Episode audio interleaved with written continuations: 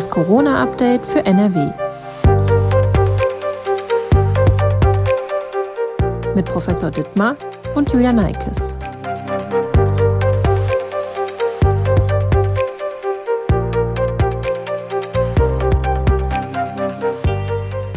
Herzlich willkommen zu einer weiteren Folge von Das Corona-Update für NRW. Heute ist Mittwoch, der 21. April. Ich bin Julia Neikes und arbeite in der Videoabteilung der Funke Mediengruppe in Essen. Professor Ulf Dittmar, Leiter der Virologie am Uniklinikum in Essen, ist mein Gesprächspartner und beantwortet Fragen rund um die Corona-Pandemie. Guten Tag, Herr Professor Dittmar. Ja, guten Tag. An dieser Stelle der Hinweis, die Redaktion verschickt täglich einen Corona-Newsletter mit Informationen aus der Region. Bei Interesse finden Sie den Link in der Folgenbeschreibung. Worüber sprechen wir diesmal? Wir wollen in dieser Podcast-Folge das aktuelle Infektionsgeschehen einordnen, unter anderem über eine in Indien aufgetauchte Mutation sprechen und unter anderem auch über die Frage, welchen Impfstoff junge Menschen jetzt bekommen, die zuerst mit AstraZeneca geimpft worden sind. Und wie gut ist dann die Schutzwirkung? Außerdem, welche aktuellen Erkenntnisse gibt es zu der Frage, ob die britische Corona-Mutante schwere Covid-19-Verläufe verursacht und welchen Einfluss hat sie auf Haustiere? Bevor wir starten, noch ein inhaltlicher Hinweis. Wir haben in der letzten Folge über eine Antikörpertherapie gesprochen, mit der schwere Covid-19-Verläufe verhindert werden können. So die Überzeugung und Erfahrung der Verantwortlichen hier im Uniklinikum in Essen. Sie sagten, dass Menschen, die sich infiziert haben und eindeutig zur Risikogruppe gehören, also vorerkrankt sind oder zu der älteren Altersgruppe gehören, sich direkt an das Uniklinikum wenden sollten, wenn sie infiziert sind. Denn diese Therapie funktioniert nur, wenn man sie tatsächlich auch früh genug anwendet, bevor man erkrankt im besten Fall. Auf das Alter bezogen haben Sie gesagt, dass alle über 70 Jahre sich an die Klinik wenden könnten. Nach Rücksprache mit der Infektiologie wollen Sie alle ab 60 Jahre ansprechen. Also sprich, ab 60 Jahre können dann tatsächlich alle Menschen, die infiziert sind, ähm, sich hier melden am Uniklinikum. Das habe ich so richtig verstanden, richtig zusammengefasst? Genau, das ist richtig zusammengefasst. Ab 60 Jahren steigt das Risiko ja auch schon. Äh, und tatsächlich therapieren wir hier schon ab 60-Jährige und nicht erst ab 70. Okay, das heißt, ähm, wenn Sie zu der ähm, Risikogruppe gehören oder 60 Jahre alt sind und Sie erkranken, alle infizieren sich, können Sie sich direkt hier beim Uniklinikum melden. Wir haben in der letzten Folge über das Thema gesprochen. Wer Interesse an dem Thema hat, kann sich auch gerne dort nochmal erkundigen und dort reinhören. Wir sollten einmal als erstes über das aktuelle Infektionsgeschehen sprechen. Ich denke, aktuell herrscht da doch viel Unsicherheit. Einige Menschen machen sich große Sorgen aufgrund der Entwicklung. Andere haben vielleicht auch den Eindruck, dass eher Panik gemacht wird.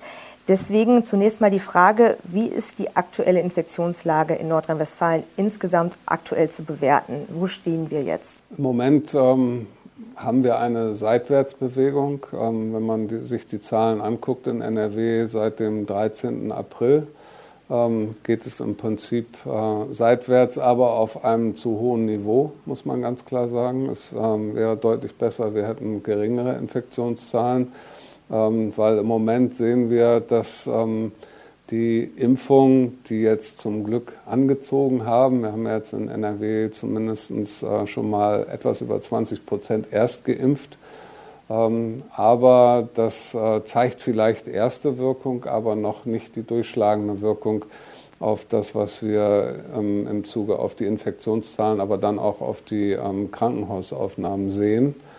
Äh, und im Moment befinden wir uns zum Glück nicht mehr in einem exponentiellen Anstieg, sondern in einer Seitwärtsbewegung. Aber wie gesagt, das Niveau ist zu hoch. Wir haben ja auch schon mal darüber gesprochen, dass es jetzt wenig Sinn macht, jeden Tag auf die Zahlen zu starren. Es kann bei den gemeldeten Zahlen ja auch schon mal Schwankungen geben, zum Beispiel aufgrund von Nachmeldungen, zum Beispiel aufgrund von Nachmeldungen nach Ostern, aber auch generell gibt es ja durchaus mal nach dem Wochenende zum Beispiel Situationen, dass Zahlen dann ähm, später quasi nachgeliefert werden. Es ist also durchaus sinnvoller, den Wert über einen längeren Zeitpunkt zu betrachten. Das wollte ich eigentlich damit zusammenfassen und damit sagen. Für Nordrhein-Westfalen wurde am 21. April, also heute, wurden 3.842 Covid-19-Patienten in Krankenhäusern gemeldet. Davon liegen nach Angaben des NRW-Gesundheitsministeriums 1.043 Covid-19-Patienten auf der Intensivstation. Der zwei Wochenrückblick zeigt Folgendes. Vor zwei Wochen wurden 3.447 Personen mit einer Covid-19-Erkrankung in einem NRW-Krankenhaus behandelt. 904 lagen auf der Intensivstation. Das würde ja auch das, was Sie gerade sagen, so Bestätigung, wir sind auf einem hohen Niveau, aber es bleibt ungefähr gleich. Wie ist denn die Situation hier in NRW bzw. hier im Uniklinikum in Essen? Können Sie das einmal zusammenfassen? Ja, wir haben schon ähm, zumindest leicht steigende Zahlen, ähm, was die Aufnahme von, ich sage jetzt mal Normalpatienten, also Menschen, die erkrankt sind, aber nicht gleich intensivpflichtig sind, ähm, gesehen und auch von äh, Intensivpatienten in den letzten zwei Wochen, also nach Ostern. Ähm, das hat sich auch mit leicht steigenden Zahlen hier in Essen abgebildet, aber ich denke, das ist Phänomen in ähm, ganz NRW, wobei einige Regionen äh, in NRW noch deutlich stärker betroffen waren als äh, das Ruhrgebiet im Moment noch äh, oder bis vor wenigen Tagen, also so die Region Köln-Bonn, war deutlich stärker betroffen schon ähm, vor einiger Zeit, als das jetzt hier der Fall war. Ähm, wir sind zum Glück hier in Essen noch ein ganzes Stück von den Zahlen, die wir in der zweiten Welle hatten, entfernt. Ähm, deutschlandweit ist das leider nicht so. Ähm, da sind wir nicht mehr so weit von Zahlen intensivmedizinischer Patienten entfernt, wie das in der zweiten Welle der Fall war. Sicherlich sind das noch einige hundert und das macht sicherlich auch einen großen Unterschied. Aber wir haben ja deutschlandweit leider die 5000 Intensivpatienten überschritten. Ähm, ich denke, da tragen vor allen Dingen auch Regionen dazu bei, die einen extrem hohen Inzidenzwert haben von jenseits äh, der 200. Ähm, wir sind hier in Essen mit einem konstanten ähm, äh, Inzidenzwert von ungefähr 150 über einige Tage. Wirklich zum Glück noch weit von der Lage, die wir in der zweiten Welle im letzten November hatten, entfernt hier im Krankenhaus. Glauben Sie, dass die Zahlen perspektivisch eher noch steigen oder bleibt das ungefähr auf einem Niveau? Ähm, ich glaube, dass die Zahlen jetzt nicht mehr stark steigen werden. Ähm, wir sehen auch prinzipiell, dass es ein äh, langsamer Anstieg zum Glück bei den Patienten und schwer erkrankten Patienten ist, als wir das im November letzten Jahres erlebt haben. Ähm, wir haben jetzt auch zumindest in einigen Regionen relativ konstante Infektionszahlen. Wie gesagt, sie sind immer noch zu hoch. Ähm, aber konstant. Deswegen rechne ich damit, äh, dass wir jetzt keine dramatische Lageverschlechterung ähm, in den Krankenhäusern und auf den Intensivstationen haben. Vielleicht noch ein wenig für einige Zeit, weil wir wissen ja, dass das äh, immer sozusagen später erfolgt als das, was wir im Infektionsgeschehen sehen. Ähm, wir werden aber auch in Deutschland jetzt irgendwann den Effekt sehen, dass wir mehr impfen und dass wir damit die Inzidenzzahlen von dem, was im Krankenhaus passiert, entkoppeln. Das ist das, was wir in England und Israel gesehen haben und äh, das werden wir auch irgendwann in Deutschland sehen. Offensichtlich reicht eine Impfquote, Erstimpfung von 20 Prozent dafür noch nicht aus. Da müssen wir noch mehr Personen impfen, äh, vor allen Dingen die der Risikogruppen. Was beobachten Sie denn hier im Krankenhaus? Wer liegt denn aktuell hier mit einer Covid-19-Erkrankung? Also welche Altersgruppe? Ja, das ist schon so, dass ähm, wir jetzt keine so große Verschiebung der Altersgruppen komplett haben. Ähm, aber wir haben durchaus ähm, auch schwer erkrankte jüngere Patienten im Vergleich zu 2020. Ähm, offensichtlich ist das Virus, also diese englische Mutante, in der Lage, auch bei jüngeren Menschen ähm, vereinzelt schwere Infektionen auszulösen und schwere Erkrankungen auszulösen. Das haben wir sehr selten nur gesehen, sehr, sehr selten letztes Jahr. Jetzt haben wir mehr solcher Fälle. Damit hat sich der Altersdurchschnitt auch ähm, nach unten ein wenig verschoben, aber jetzt nicht so völlig dramatisch, weil auch in der ersten oder zweiten Welle war es häufig so, dass über 80-jährige Menschen, die ja sehr stark betroffen waren von dieser Infektion und sehr stark erkrankt sind und auch leider ähm, zum großen Teil der Todesfälle beigetragen haben, dass solche Menschen gar nicht auf die Intensivstationen gekommen sind, ähm, weil sie entweder nicht beatmet werden konnten aufgrund von schweren Vorerkrankungen oder sie hatten eine Patientenverfügung und wollten gar nicht beatmet werden. Ähm, das heißt, schon in den ersten beiden Wellen war es nicht so, dass ganz viele über 80-Jährige auf den Intensivstationen gelegen haben. Ähm, deswegen hat sich das Bild jetzt nicht völlig verschoben, ähm, auch wenn wir den Effekt der Impfung in den über 80-Jährigen in Deutschland schon ganz klar sehen. Die, Infektionszahlen ähm, sind ja viel, viel besser und auch die Krankheitszahlen nicht nur in den über 80-Jährigen, inzwischen auch bei den über 70-Jährigen. Also höre ich daraus, wenn wir jetzt ein bisschen versuchen, so eine Perspektive, so gut es geht, zu geben, ist es so, dass wir jetzt uns darauf einrichten müssen, noch ein paar Wochen, sage ich jetzt mal, ähm, ja, die Situation aushalten müssen, bis dann mehr geimpft worden ist und dann müsste man eigentlich damit rechnen, dass es auch wirklich dann viel, viel besser wird. Wir sehen an den anderen Ländern, also die schneller größere Teile ihrer Bevölkerung geimpft haben als Deutschland, ähm, dass es einen großen Unterschied macht, wenn man es geschafft hat, einen Großteil der über 50-Jährigen zu impfen. Ähm, weil die haben vom Alter her das höchste Risiko, ähm, aber bei den über 50-Jährigen sind eben auch sehr viele der anderen Vorerkrankungen dabei. Ähm, das betrifft ja auch nicht so häufig junge Menschen, also auch Krebserkrankungen und so weiter. Ähm, Herz-Kreislauf-Erkrankungen betreffen ja häufig auch ältere Menschen. Wenn wir die über 50-Jährigen geimpft haben, dann gibt es eine ganz klare Änderung auch in dem, was im Krankenhaus abläuft. Das haben wir eindrucksvoll in Israel gesehen und ähm, da müssen wir so schnell wie möglich hinkommen. Sie haben gerade die britische Mutante erwähnt, auf die komme ich gleich auch noch mal zu sprechen. Zunächst einmal, es gibt Berichte über eine sogenannte indische SARS-CoV-2-Mutante, die ist in Indien aufgetaucht. Mutanten können für uns ein Problem sein oder werden, müssen es aber nicht. Was wissen wir denn über diese Mutante aus Indien? Die ist jetzt doch häufiger auch mal in den Medien aufgetaucht, sage ich mal. Ja, wir wissen noch nicht so besonders viel über diese Mutante. Ähm, sie hat auf der einen Seite eine Änderung in der gleichen Region wie die südafrikanische oder die brasilianische Mutante. Die Änderung ist ein bisschen anders, es ist noch ähm, sozusagen eine andere Struktur, aber an der gleichen Stelle. Ähm, und dann gibt es noch eine andere Stelle, die verändert ist, die wir auch mit sowas wie dem Aus dem Weg gehen der Immunantwort assoziieren. Deswegen wird sie auch schon Doppelmutante ähm, genannt, was irgendwie so ein bisschen suggeriert, die könnte vielleicht aus zwei verschiedenen Viren, die sich zusammengetan haben, entstanden sein. Das ist sicherlich nicht so. Ähm, diese Viren können sich nun mal ändern und ähm, das ist äh, sicherlich erst eine von diesen Veränderungen entstanden und dann später noch eine von diesen Veränderungen.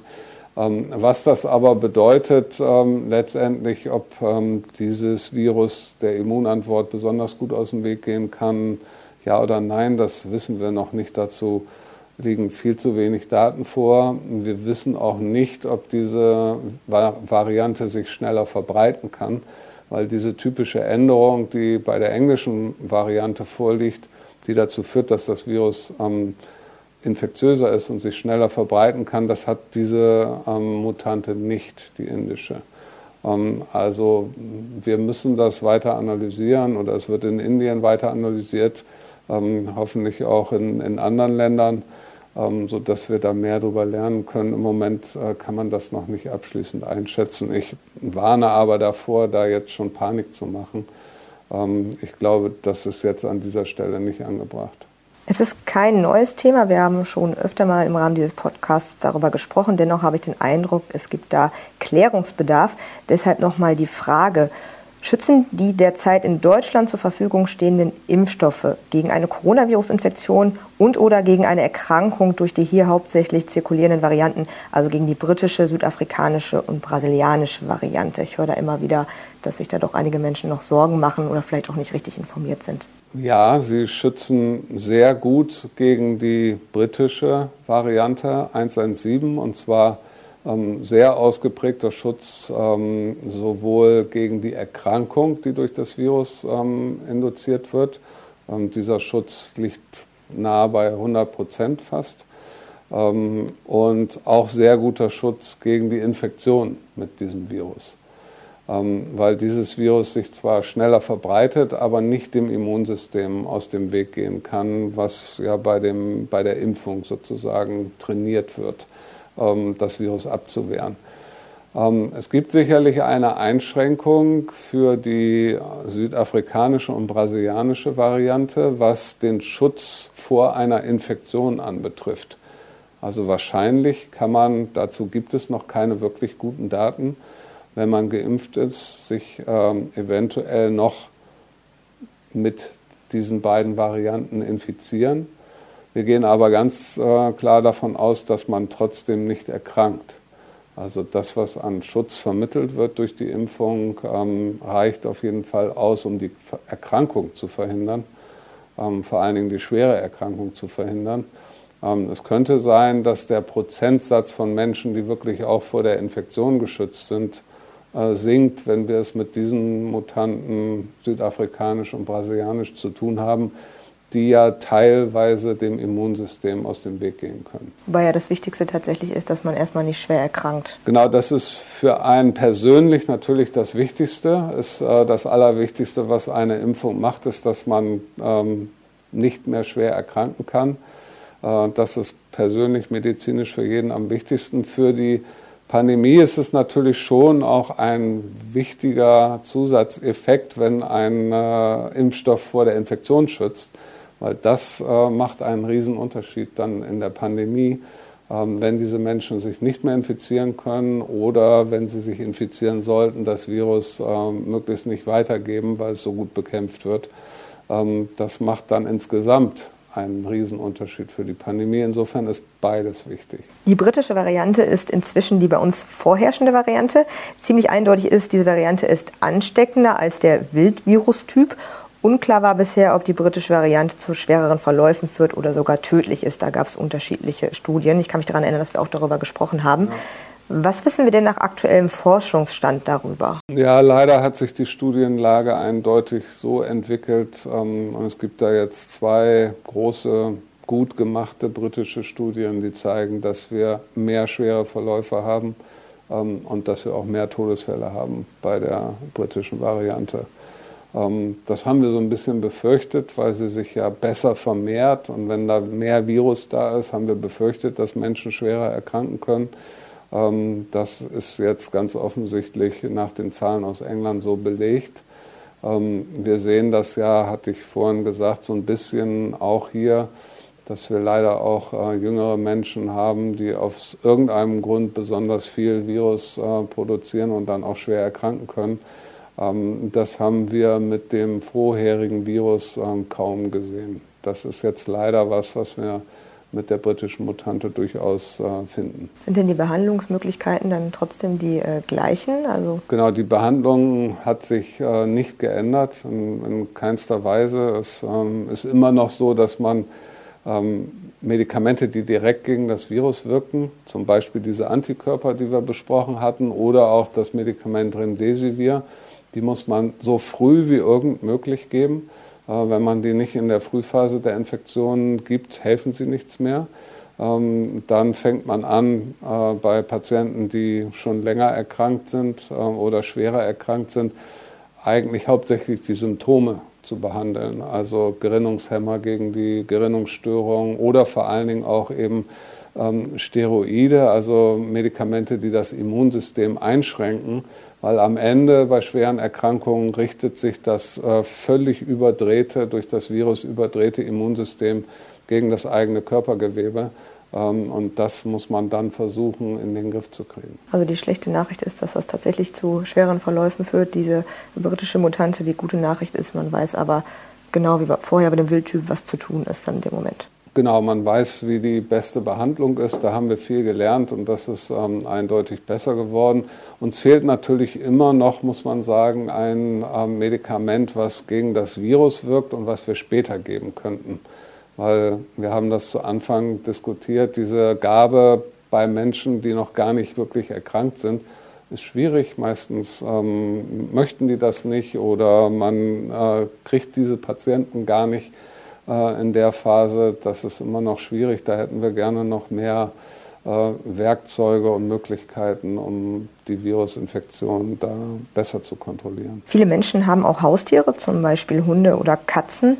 Welche Auswirkung hat die britische Mutante denn auf diese Haustiere? Weiß man da was drüber? Es gibt jetzt zumindest Berichte eben auch aus England, ähm, ich glaube auch aus Frankreich, dass ähm, offensichtlich häufiger Infektionen von Haustieren, Hunde und Katzen mit der englischen Variante auftreten und nachgewiesen worden sind. Und auch, und das ist anders äh, zu dem vorherigen Virus, äh, Tiere erkranken. Offensichtlich treten vor allen Dingen Lungenentzündungen und Herzmuskelentzündungen auf in den Tieren. Äh, viele, die da behandelt worden sind, sind letztendlich wieder genesen. Also auch ähm, Tiere kann man erfolgreich behandeln bei dieser Infektion, aber offensichtlich bei der englischen Mutante können die erkranken. Was bisher noch völlig ungeklärt ist, ob äh, diese infizierten Tiere das Virus wieder zurück übertragen können auf bisher nicht infizierte Menschen. Diese Frage ist noch offen und ähm, müsste jetzt geklärt werden. Mit dem vorherigen Virus war es klar, solche Fälle haben wir nicht gesehen. Aber da wir jetzt offensichtlich schwerere Infektionen auch in Haustieren haben mit ähm, der englischen Mutante, muss man da noch mal genau darauf achten, ob das eine Gefahr darstellt. Ähm, es ist auch so, dass wir nochmal ein anderes Virus äh, zu nehmen, das wir festgestellt haben, die südafrikanische Variante äh, kann jetzt plötzlich auch Nagetiere infizieren, nämlich Mäuse.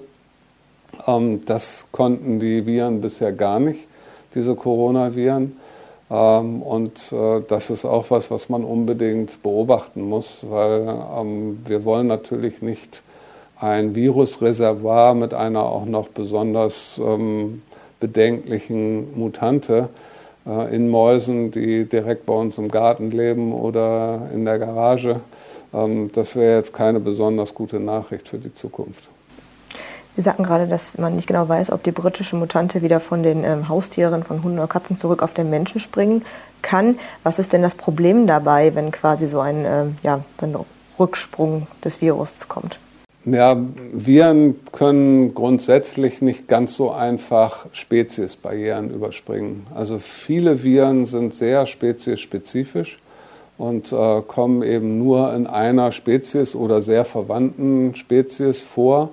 Ähm, und der Sprung von einer auf die andere Spezies ähm, ist für Viren sehr schwer und bedarf einer Anpassung, also in der Regel einer genetischen Veränderung. Ähm, das ist sicherlich auch bei SARS-CoV-2 zu Anfang so gewesen. Ob das jetzt direkt von Fledermäusen auf den Menschen übertragen worden ist oder von Fledermäusen über Gürteltiere zum Beispiel auf den Menschen übertragen worden ist. Ähm, diese beiden Theorien werden ja diskutiert. Ähm, dieser Speziessprung ist für ein Virus zum Glück schwierig und äh, funktioniert dann auch in der Regel nur zum Beispiel unter Säugetieren und nicht von einem Insekt auf einen Menschen zum Beispiel oder ähm, von Vögeln auf den Menschen kann es durchaus vorkommen, ähm, ist aber auch sehr selten. Ähm, und hier ist es insofern, äh, vermuten wir, dass ähm, wenn sich Haustiere infizieren, dass es auch eine genetische Veränderung hier geben könnte. Sie müssen sich an den neuen Wirt anpassen, an die Katze oder den Hund. Ähm, und ob sie dann zurückspringen können auf den Menschen und ob die Hunde und Katzen genug Virus produzieren, dass überhaupt eine Infektion möglich ist, das ist noch unklar. Es ist ja jetzt so, dass ähm, der AstraZeneca-Impfstoff nur noch an Menschen verimpft wird, die über 60 sind. Bevor diese Einschränkung quasi kam, wurden aber schon jüngere Menschen mit dem AstraZeneca-Impfstoff erst geimpft. Welchen Impfstoff bekommen denn diese Personen, die unter 60 Jahre alt sind, jetzt als Zweitimpfung? Also die ganz klare Empfehlung der STIKO ist jetzt, dass diese Menschen einen RNA-Impfstoff kriegen. Es ist egal im Moment, ob sie ähm, dann BioNTech oder Moderna kriegen als äh, Zweitimpfung, aber es ist ein RNA-Impfstoff empfohlen und der Grund ist, wir haben eben bei AstraZeneca nach Erstimpfung diese zum Glück seltenen Fälle ähm, von Hirnvenenthrombose festgestellt vor allen Dingen bei jüngeren Menschen. Und ähm, keiner weiß, was bei einer Zweitimpfung mit AstraZeneca passiert. Ähm, es gibt bisher sehr wenig Zweitgeimpfte mit AstraZeneca, weil der Impfabstand ja von Anfang an sehr groß war und äh, vor allen Dingen in England, wo es sehr viele Menschen gibt, die mit AstraZeneca geimpft worden sind, ähm, die Strategie war, erstmal nur Erstimpfungen zu machen. Deswegen haben wir bisher nur sehr geringe Zahlen über Zweitimpfungen mit AstraZeneca und wir wissen nicht, was da passiert. Es wäre also möglich, theoretisch, ähm, dass wir noch viel mehr Hirnvenenthrombosen sehen, wenn man dann noch eine zweite Impfung mit dem gleichen Impfstoff macht. Deswegen hat die STIKO gesagt, dieses Risiko wollen wir nicht eingehen, auch wenn wir das nicht wissen. Ähm, und wir empfehlen eine RNA-Impfung ähm, mit einem RNA-Impfstoff als Zweitimpfung. Äh, Im Moment ist das auch noch eine Empfehlung ohne Daten. Äh, wir haben diese Daten noch nicht. Die Studie in Oxford läuft, wo genau das gemacht worden ist. AstraZeneca Erstimpfung, BioNTech Zweitimpfung oder Moderna Zweitimpfung. Das waren zwei verschiedene Gruppen. Ähm, wir hoffen, dass diese Daten sehr bald vorliegen. Es wurde immer von Ende April, Anfang Mai geredet. Ähm, bis dahin ist diese Empfehlung eine Empfehlung, die nicht auf wissenschaftlichen Daten basiert, ähm, wo man aber sagen kann, es gibt wirklich gar keinen Grund anzunehmen, warum das A gefährlich sein sollte, weil offensichtlich ist diese Problematik bei AstraZeneca, hat was mit dem Vektor zu tun ähm, und nicht mit dem Teil von SARS-CoV-2, ähm, der in diesem Vektor sitzt. Und die RNA hat ja nur den Teil von SARS-CoV-2, nichts anderes ist dabei. Also es gibt keinen Grund, warum man annehmen sollte, dass das gefährlich sein sollte, diese Impfstoffe zu mischen. Ähm, und es gibt auch keinen Grund, warum man annehmen sollte, dass das nicht sehr effizient sein sollte, um die Immunantwort nochmal zu stärken. Ähm, wir wissen, dass äh, von anderen experimentellen Ansätzen, dass es für das Immunsystem sogar sehr vorteilhaft ist, wenn man die Formulierung des Impfstoffes wechselt zwischen der ersten und zweiten Impfung. Wenn man da das gleiche ähm, Molekül nimmt, mit dem man impft, aber dass der Impfträger anders ist, dass das oft dazu führt, dass die Immunantwort noch besser wird. Ähm, also ich gehe davon aus, dass das sehr gut funktionieren wird. Ähm, hoffe aber jetzt auch, bis die meisten Personen dran sind, dass das wirklich gemacht werden muss, dass wir diese Daten aus Oxford äh, haben und sehen, dass das gut funktioniert. Sie sagten gerade, es gibt noch nicht so viele Menschen, die mit AstraZeneca zweit geimpft worden sind. Das heißt jetzt aber nicht, dass ich jetzt Ü60 Sorgen machen muss, weil die bekommen ja auf jeden Fall die zweite Impfung. Genau, wenn, dann gibt es Ü60-Jährige, die zweimal schon geimpft worden sind mit AstraZeneca. Da hat man jetzt keine Fälle gesehen ähm, oder eine Häufung, ähm, sodass ich davon ausgehe, dass das äh, für ältere Menschen sicher ist. Ähm, da haben wir ja auch bei der Einmalimpfung, die bei AstraZeneca schon sehr stark ist, diese Einmalimpfung ist ja ähm, da an der Stelle stärker als RNA-Impfstoffe. Ähm, und insofern äh, glaube ich schon, dass wir bei den Ü60-Jährigen da ähm, sicher unterwegs sind. Bleiben wir nochmal beim Thema Impfstoffe. Äh, wir wollen ja alle, dass das jetzt ähm, ja, schneller geht mit den Impfungen. Und es wird ja darüber diskutiert, wir hatten kurz vor dem Interview schon mal darüber gesprochen, ähm, dass man möglicherweise auch die, oder dass die Impfzentren möglicherweise irgendwann überflüssig sind, wenn dann wirklich die ganzen Ärzte so viel Impfstoff bekommen, dass sie sehr, sehr viel verimpfen können. Ähm, wie sehen Sie das denn? Also wie braucht man beide Impfzentren und Ärzte oder sind die Impfzentren wirklich irgendwann überflüssig, wenn man jetzt wirklich schnell impfen möchte, wenn der Impfstoff da ist, logischerweise? Ja, die Betonung liegt auf irgendwann überflüssig. Ja, ähm, es ist so, dass wir im Moment, wir hatten das eben schon besprochen, wir müssen alles daran setzen, um wirklich das medizinische Bild der Pandemie zu ändern, äh, möglichst alle über 50-Jährigen so schnell wie möglich zu impfen. Ähm, das heißt, wir brauchen alle Hände, die mithelfen können im Moment, solange wir genug Impfstoff haben. Ähm, und wenn es zu wenig Impfstoff gibt, dann äh, muss der Impfstoff, der jetzt da ist, schon mal verteilt werden unter den Händen, die helfen können. Ähm, damit sich die Prozesse schon mal einspielen. Also dann ähm, einen Teil bei den Hausarztpraxen oder Fachärzten dann dazu nehmen, vielleicht auch im nächsten Schritt die Krankenhäuser dazu nehmen. Wir würden gerne auch unsere Patienten impfen, können wir im Moment noch nicht. Ähm, währenddessen müssen die Impfzentren aber weiterlaufen. Ähm, dann haben wir hoffentlich einen Punkt, wo wir genug Impfstoff haben, dass wir alle optimal bedienen können. Dann müssen alle gleichzeitig nebeneinander impfen. Wir brauchen Geschwindigkeit. Ähm, jetzt zu sagen, ähm, dann, wenn es genug Impfstoff für, ich sage jetzt nur mal, die Hausarztpraxen gibt, können wir die Impfzentren sofort schließen. Das sehe ich völlig anders. Wir brauchen Geschwindigkeit. Alle müssen mithelfen. Im letzten Schritt dann nach der Impfung in den Krankenhäusern, möglichst auch noch die Betriebsärzte in großen Unternehmen. Ähm, wir müssen, wenn wir genug Impfstoff kriegen, alle mit einbinden, die impfen können.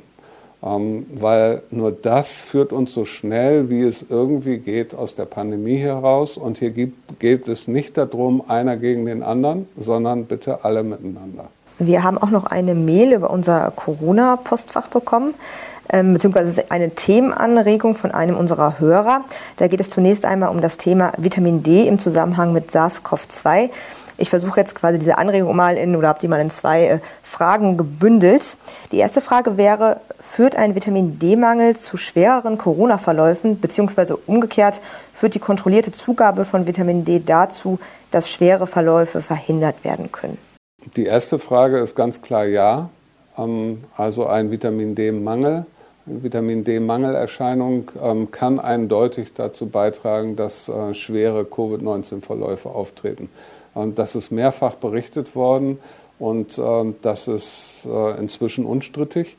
Insofern kann man nur jedem empfehlen, der ähm, meint, er könnte Vitamin D-Mangel haben oder das schon mal gehabt hat, ähm, in seinem Leben, das testen zu lassen. Und wenn Vitamin D-Mangel vorliegt, das ist ja vor allen Dingen im Winter der Fall, also wahrscheinlich kommen wir jetzt schon in die bessere Jahreszeit, wo nicht mehr so viele Personen das haben, ähm, dann eine Vitamin D-Therapie durchzuführen. Das empfiehlt auch die Deutsche Endokrinologische ähm, Gesellschaft, die für diese Fragestellung quasi zuständig ist. Ähm, also hier ganz klares Ja, darauf sollte man achten, wenn man kann. Dann diese Thematik äh, hilft dann bei schon erkrankten Menschen. Wir hatten dieses Problem schon mal angesprochen dass ähm, wir sozusagen nur sehr früh was gegen das Virus machen können und ähm, in der Erkrankung, in der schweren Erkrankung uns schwer tun, wirklich therapeutisch einzugreifen. Ähm, hilft Vitamin D bei erkrankten Personen, dass die Krankheit milder verläuft ähm, oder nicht. Und da gibt es eine Studie zu, die auch inzwischen begutachtet und ähm, in einem sehr guten medizinischen Journal publiziert ist. Und äh, die kommt zum eindeutigen Ergebnis, ja, es ist, äh, hat einen therapeutischen Effekt und führt dazu, äh, dass weniger Menschen, die erkrankt sind, aber noch nicht schwer erkrankt sind, dann auf der Intensivstation landen. Ähm, diese Studie hat so ein paar Schwächen, die von anderen Kollegen ähm, kritisiert worden sind. Zum Beispiel gibt es keine Placebo-Gruppe, die ein nicht wirksames Medikament, aber Medikament gekriegt haben. Das macht man eigentlich immer bei solchen Studien. Ähm, das gibt es bei dieser Studie nicht. Ähm, es gibt auch noch so ein bisschen, diese Patienten sind so ein bisschen vorselektioniert worden und nicht zufällig genommen worden. Auch das kann Ergebnisse verändern, sodass äh, diese Studie noch nicht abschließend aussagekräftig ist. Äh, würde ich sagen. Ähm, aber das muss unbedingt äh, weiter verfolgt werden. Äh, wenn wir schon wissen, der Mangel führt, kann zu schweren Verlaufen führen, dann könnte es durchaus sein und wäre jetzt nicht so verwunderlich, wenn wir das therapeutisch einsetzen könnten. Zumindest wenn wir es früh genug geben. Das wäre ja auch eine, super Hilfe. Also es ist eigentlich dann eine gute Nachricht, wenn was äh, ja. funktionieren kann. Dann. Ja. Denken Sie, dass da so ein bisschen was versäumt worden ist, vielleicht in den letzten Monaten? Wir haben ja auch schon mal grundsätzlich über die Medikamentenforschung gesprochen in Bezug auf SARS-CoV-2. Da hatten Sie auch gesagt, dass es ja an der einen oder anderen Stelle durchaus hätte ein bisschen äh, ja, mehr passieren sollen, vielleicht. Ist das auch in dem Fall vielleicht so? Ja, wir sind da an der einen oder anderen Stelle tatsächlich zu langsam unterwegs gewesen. Also wir sehen, dass wir bei Impfstoffen viel schneller unterwegs gewesen sind. Sicherlich haben wir immer wieder das Problem bei allen Therapien und bei allen Medikamenten, potenziellen Medikamenten, die entwickelt worden sind, ähm, dass wir diesen ganz frühen Zeitkorridor nur haben. Das ist ein Riesenproblem. Das äh, führt auch dazu, dass einige Sachen dann eben nicht funktionieren. Aber ähm, auch was jetzt Forschungsförderung anbetrifft, in Deutschland sind die großen Programme erst aufgelegt worden, als ähm, die Impfstoffprogramme schon bei 75 Prozent liefen, sage ich jetzt mal. Ja, jetzt gab es sehr große äh, Programme auch zur Medikamentenentwicklung. Ähm, eins davon ist äh, letzte Woche erst verkündet worden. Wir sind jetzt schon in der dritten Welle, also relativ spät muss man. Also auf, in allen Bereichen hätte da mehr passieren müssen. Also ja. andere Medikamente, Vitamin D auch durchaus Wir hätten schneller klinische Studien machen müssen mit äh, vielleicht naheliegenden Medikamenten und auch ähm, die Medikamentenentwicklung hätte noch früher, noch schneller unterstützt werden müssen. Das äh, ist sicherlich nicht optimal gelaufen. Welche Wirkung hat denn Vitamin D generell für die körpereigene Abwehr in Bezug auf Infektionskrankheiten? Vitamin D ist sehr wichtig fürs Immunsystem und damit ähm, hat es eine Auswirkung auf alle Infektionskrankheiten. Also wenn man äh, Vitamin D-Mangel hat, dann äh, funktionieren zum Beispiel T-Zellen, die sehr wichtig sind, um virusinfizierte Zellen abzutöten, äh, nicht richtig. Äh, und insofern ist es hier wichtig, das mal kontrollieren zu lassen und äh, bei Mangelerscheinungen äh, hier möglichst gegenzuwirken. Das zweite Thema, das äh, unser Hörer angesprochen hat, ist das Thema Homöopathie. Im Rahmen dieses Podcasts werden wir diesem Thema, glaube ich, nicht gerecht werden können. Das ist sehr komplex. Dennoch gibt es ein paar Aspekte, die wir hier sprechen können. Und zwar stelle ich mal folgende Frage. Ist es möglich, Menschen mit einer homöopathischen Behandlung zu schweren Covid-19-Verläufen zu schützen, vor schweren Covid-19-Verläufen zu schützen oder sie von Long-Covid zum Beispiel zu heilen? Gibt es darüber Studien oder Untersuchungen in dem Bereich? Ja, das ist ein komplexes Thema und ich möchte das jetzt mal eher allgemein ähm, beantworten. Bisher gibt es keine einzige Studie für irgendeine Erkrankung, die belegt hat, dass homöopathische Medikamente eine Wirkung haben. Und äh, die gibt es auch nicht für Covid-19. Es gibt keine Studie, so wie wir in der Medizin Studien machen, ähm, die irgendeine Wirkung von homöopathischen Medikamenten belegt. Ähm, und eine solche Studie müsste man fordern, bevor man ähm, solche Thesen diskutiert. Ähm, es hat auch den Versuch gegeben, in Deutschland solche Studien zu machen. Es ist nicht so, dass das so ein Randthema ist, was nie irgendwie behandelt worden ist. Es gibt sogar Lehrstühle für, für homöopathische Medizin in Deutschland an medizinischen Fakultäten. Ähm, aber bisher sind alle Studien zu homöopathischen Medikamenten, die eine Wirkung nachweisen sollten, also große, ähm, wirklich kontrollierte Studien, ähm, gescheitert. Und insofern kann ich nicht sagen, dass äh, homöopathische Mittel bei Covid-19 irgendwas bewirken könnten. Also gescheitert heißt, dass das einfach mal keine Wirkung nachweisen genau, konnte? Genau, das wird, wird, dann ja verglichen mit einem Placebo, also mit ähm, einer gleichen Tablette, die nichts enthält. Ähm, bei Homöopathie kann man sich so ein bisschen streiten, was enthält das denn überhaupt? Ja, es sind ja letztendlich so verdünnte äh, Wirkstoffe, die so hoch verdünnt sind, dass man den Wirkstoff gar nicht mehr nachweisen kann. Ähm, also es enthält auch sehr wenig oder gar nichts. Und ähm, bei diesen verschiedenen Gruppen war das Ergebnis letztendlich identisch. Äh, und man konnte keine Wirkung, die von diesem Medikament, einem homöopathischen Medikament ausgeht, nachweisen. Es gibt ja durchaus ähm, auch Homöopathen, die denken, dass das aber Wirkung hat, dass das funktionieren kann. Da müsste es dann aber noch weitere Studien wahrscheinlich geben. Ne? Vielleicht auch andere Ansätze. Ich stelle mir das dann auch schwierig vor mit den klassischen wissenschaftlichen Studien, dass da irgendwie was ja, nachvollziehbar ist. Gut, es ist auf der anderen Seite ist es etwas, was als Medikament eingesetzt wird. Ähm, die, diese Kügelchen mit verschiedenen ähm, Verdünnungen von verschiedenen Stoffen drauf. Ähm, und wenn das ein Medikament mit Wirkung sein soll, dann müsste man das auch in so einer Studie sehen, wenn man das äh, einer Gruppe von Patienten mit einem was auch immer Problem äh, gibt und dann einer Kontrollgruppe, der man quasi nichts gibt, müsste es der Gruppe, die das Medikament gekriegt hat, besser gehen. Das ist ja auch der Ansatz, wie ähm, überall auf der Welt eigentlich Medikamente entwickelt und zugelassen werden. Äh, man muss diesen Nachweis erbringen, dass dieses Medikament eine positive Wirkung hat ähm, auf eine größere Gruppe von Patienten.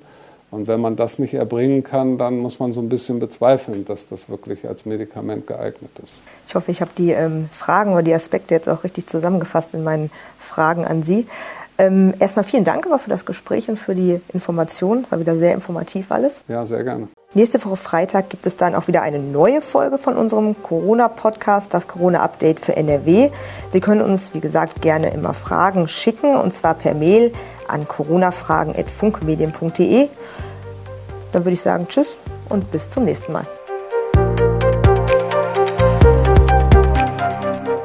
Ein Podcast der WAZ, WP, NRZ und WR.